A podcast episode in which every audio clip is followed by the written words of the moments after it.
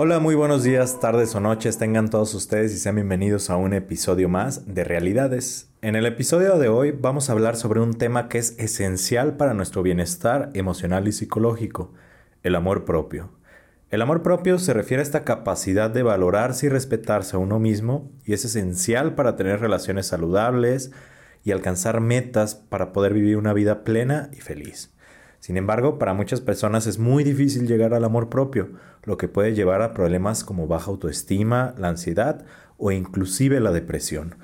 En este episodio voy a explorar lo que es el amor propio, cómo se relaciona con nuestra autoestima y autoimagen y cómo podemos desarrollarlo y fortalecerlo. Hoy voy a compartir algunas estrategias y técnicas útiles, así como algunos mitos y creencias populares que son erróneos sobre el amor propio y al final te daré algunos consejos prácticos para que puedas desarrollar tu amor propio. Vamos iniciando pues con lo primero, que es la pregunta mágica. ¿Qué es el amor propio? El amor propio se refiere a la capacidad de valorarse y respetarse a uno mismo. Es importante destacar que el amor propio no significa tener una autoadmiración excesiva, extrema o ser egocéntrico.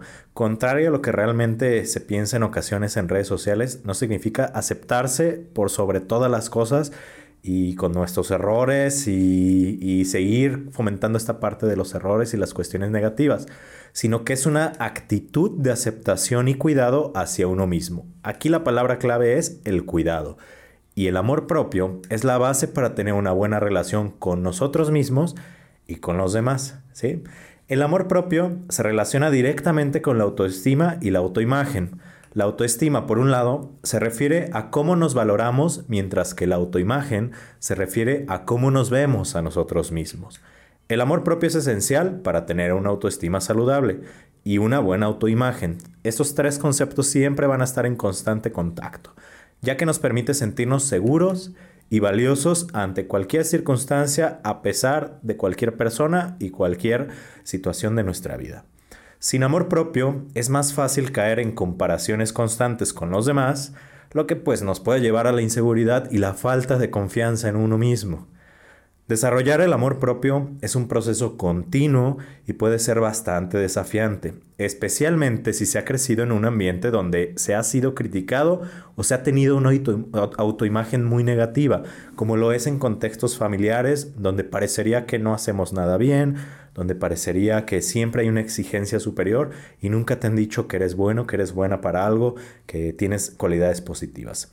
Sin embargo, a pesar de este contexto en el cual nos pudimos haber desarrollado, es posible aprender a valorarse y respetarse uno mismo y tener una relación saludable consigo mismo, o lo que es en otras palabras, caerte bien a ti mismo.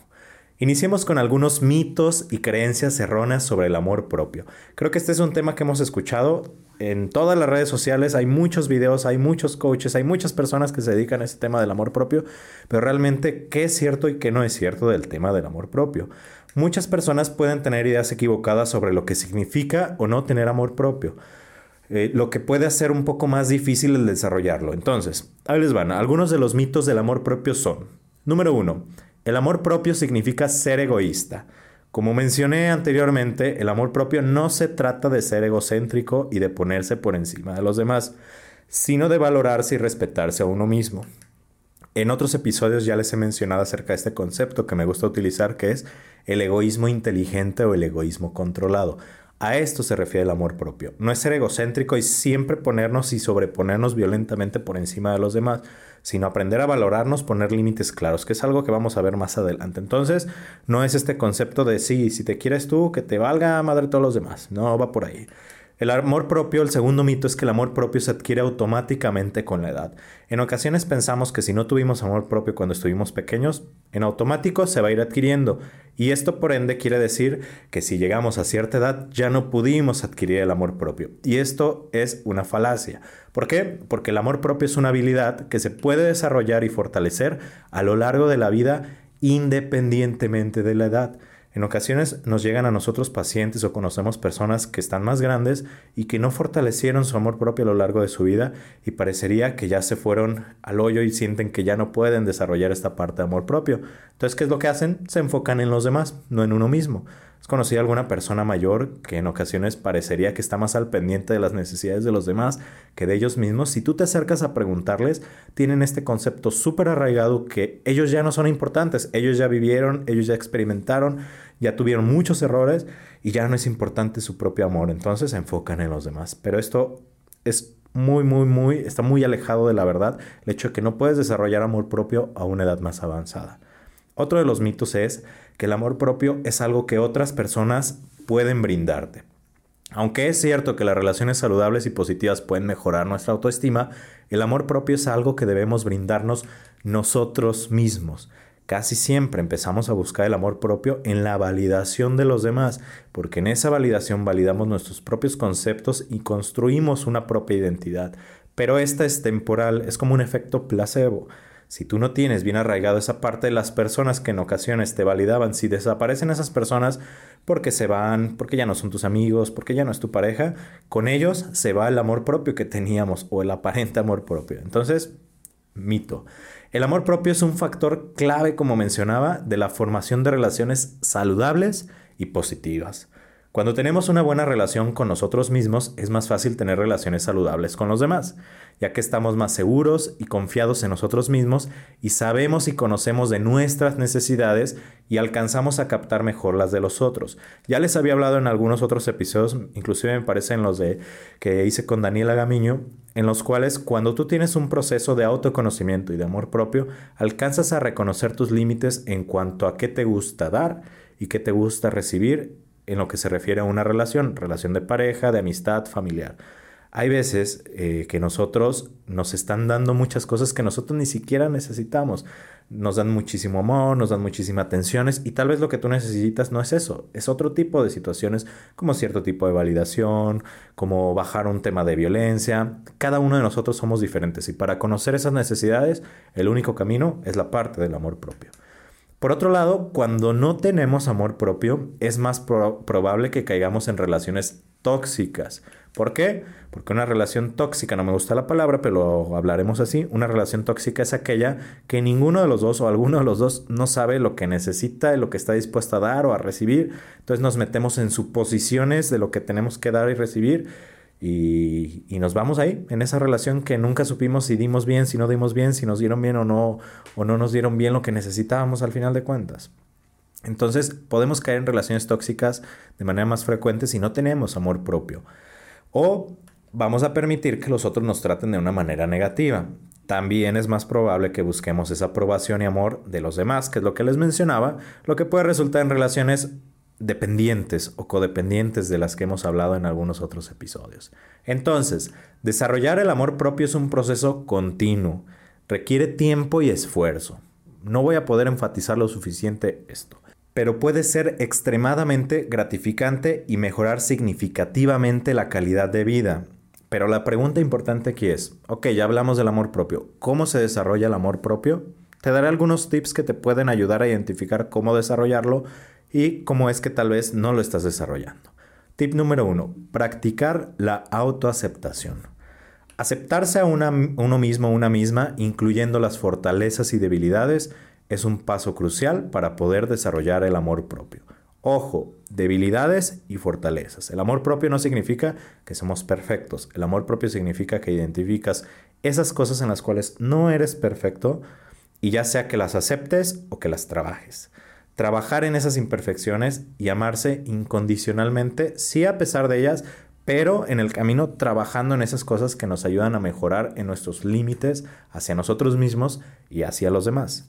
Número dos, aprender a decir que no. Yo creo que en casi todos los episodios hemos tocado un poco esto, los límites en cuanto a decir que no se refiere, y es uno de los temas principales por los cuales las personas van a terapia para mejorar sus relaciones interpersonales. Nos cuesta muchísimo trabajo decir que no. De hecho, hay un episodio del podcast, si se van atrás, en el cual pueden encontrar este tema que, ¿por qué es difícil decir que no a ciertas situaciones y personas? Pero el aprender a establecer límites y a decir no a situaciones o personas que no son saludables para nosotros es un aspecto importantísimo para valorarnos nosotros mismos y respetarnos a nosotros mismos. Número 3. Rodearse de personas positivas. Si bien es cierto, no siempre vamos a poder elegir las personas de las que nos rodeamos, En la gran mayoría de ocasiones sí. Habrá personas que te sobajen, habrá personas que no te apoyen en este sentido del amor propio. Entonces, rodearte de personas positivas que te apoyen, que te hagan sentir bien, que sí te digan tus defectos, pero que también te ayuden a mejorarlos, es un proceso básico para el desarrollo del amor propio. Entonces, intenta alejarte de esas personas que llamamos tóxicas, de esas personas que transgreden los límites, de esas personas que te violentan, porque eso directamente va a afectar en toda tu estima, autoconcepto y como lo veíamos al principio, en el tema del amor propio. Punto número 4. Practica la gratitud. La gratitud puede ayudar a aumentar la autoestima y el amor propio. Te voy a dejar un ejercicio, tú que me estás escuchando. La pregunta es sencilla. ¿Por qué te agradeces el día de hoy a ti misma, a ti mismo? ¿Sí? ¿Te es fácil contestar esta pregunta? Si no lo es, haz el ejercicio todos los días antes de dormirte, haz esta pregunta. ¿Por qué me, qué me agradezco que hice hoy? ¿Qué hice bien el día de hoy? Una cosa al día, así sea lo más sencillo, porque me levanté, porque me salí, me preparé algo de desayunar y antes no lo hacía, porque cambié este hábito, porque simplemente eh, pasé el día del trabajo tal vez no, no bien, pero fui al trabajo, ¿no? Hasta las cosas más sencillas hay que generar este proceso del autoagradecimiento y enfocarnos también en, en, cuestiones positivas y en las bendiciones que tenemos respecto a lo que sí realizamos. El ser humano está programado para ver aquellas cosas que no hacemos, pero lo que sí hacemos las dejamos pasar muy sencillo y nos pasa mucho en la relación con nosotros mismos. Número 5. Tomar el control de tus pensamientos. Suena sencillo, no es tan sencillo, para eso estamos aquí los profesionales de la salud mental, pero los pensamientos negativos pueden ser perjudiciales para el amor propio. Tenemos pensamientos de autosabotaje, tenemos pensamientos en cascada en los cuales se nos clava una idea acerca de algo que hicimos mal y le empezamos a dar vueltas y recordamos eventos anteriores, también esto lo hice mal y luego esto también lo hice mal, soy un inútil, soy esto, soy tal cosa. Entonces hay que trabajar estos pensamientos. Si no sabes cómo detenerlos, acércate a un profesional de la salud mental. Y aprovecho el espacio para el comercial. Aquí en la descripción de abajo está el proyecto que les he platicado de salud mental para todos, que es un, espacio donde pueden encontrar terapia en línea a bajo costo para toda Latinoamérica, Estados Unidos, Canadá, para todo el mundo, en el cual te podemos apoyar en este tema de amor propio y cualquier otro que tú necesites. Pero bueno, enfocarse en este tema de pensamientos negativos y trabajarlos con pensamientos sí positivos, pero no positivos baratos, sino positivos realistas. ¿Sí? Sí, decirte lo, lo, que eres bueno, lo que eres buena, pero no exagerando, no queriéndote la vender a fuerzas. No va de eso el amor propio. El amor propio es un tema más de realismo que de positivismo. Estas que te presenté son solo algunas estrategias y técnicas que te podrían ayudar a desarrollar el amor propio.